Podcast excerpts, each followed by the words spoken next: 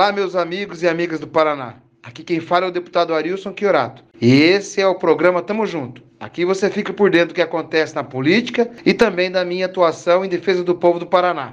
Nesta semana, o deputado Arilson visitou o assentamento Dorcelina Folador, em Arapongas, também esteve em Astorga, Munhoz de Melo, Mandaguaçu e Ourizona, e ele conta os detalhes pra gente. Um final de semana de várias agendas políticas. Começamos na sexta pela manhã no assentamento do Orcelina Folador, na cidade de Arapongas, para entregar uma emenda da deputada Gleice Hoffmann, no valor de 150 mil, de um silo leiteiro, para armazenamento de 30 mil litros de leite.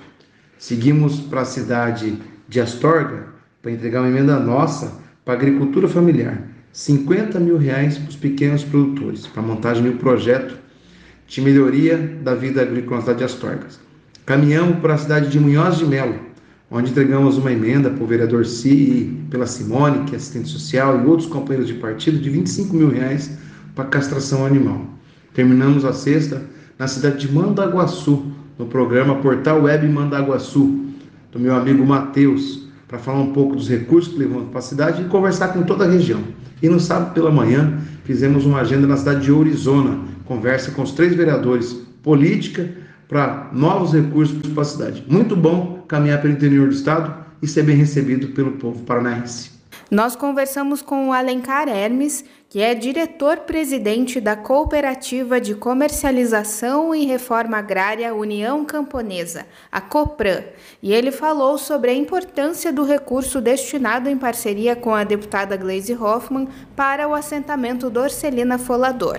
A importância dessa emenda para nós aqui da cooperativa e agricultura familiar como um todo, né?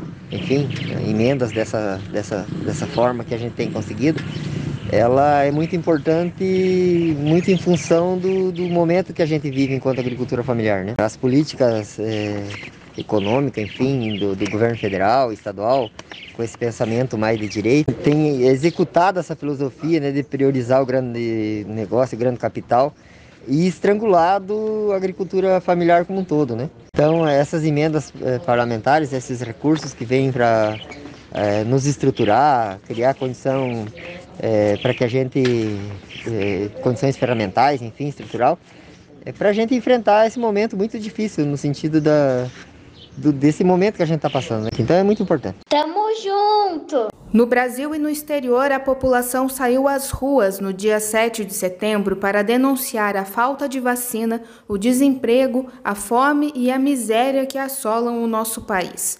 Também foi momento de defender a democracia. Confira o comentário do deputado Arilson. Tivemos um 7 de setembro diferente de todos. Parte da população preocupada com vacina, comida, desemprego e fome participando diretamente do Grito dos Excluídos. Um movimento que acontece todo 7 de setembro, pela vida, pela valorização das pessoas e pela construção humana nesse país. Por outro lado, um 7 de setembro atípico, de pessoas pedindo intervenção militar, de pessoas pedindo impeachment no STF e de pessoas propagando ódio. O que, que aconteceu? A verdade veio à tona e o grito dos excluídos venceu. Sensibilizou a sociedade, e hoje a gente tem um novo pensamento sobre isso. Inclusive um recuo do governo Bolsonaro histórico.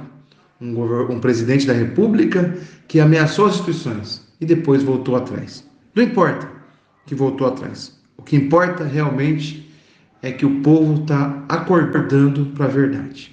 Tamo junto! Chegamos ao fim de mais uma edição do programa Tamo Junto. Se você curtiu, comenta pra gente saber e compartilha com os amigos e amigas nas redes sociais. Até a próxima. Obrigado pela audiência. Seguimos na luta em defesa dos paranaenses. Tamo junto.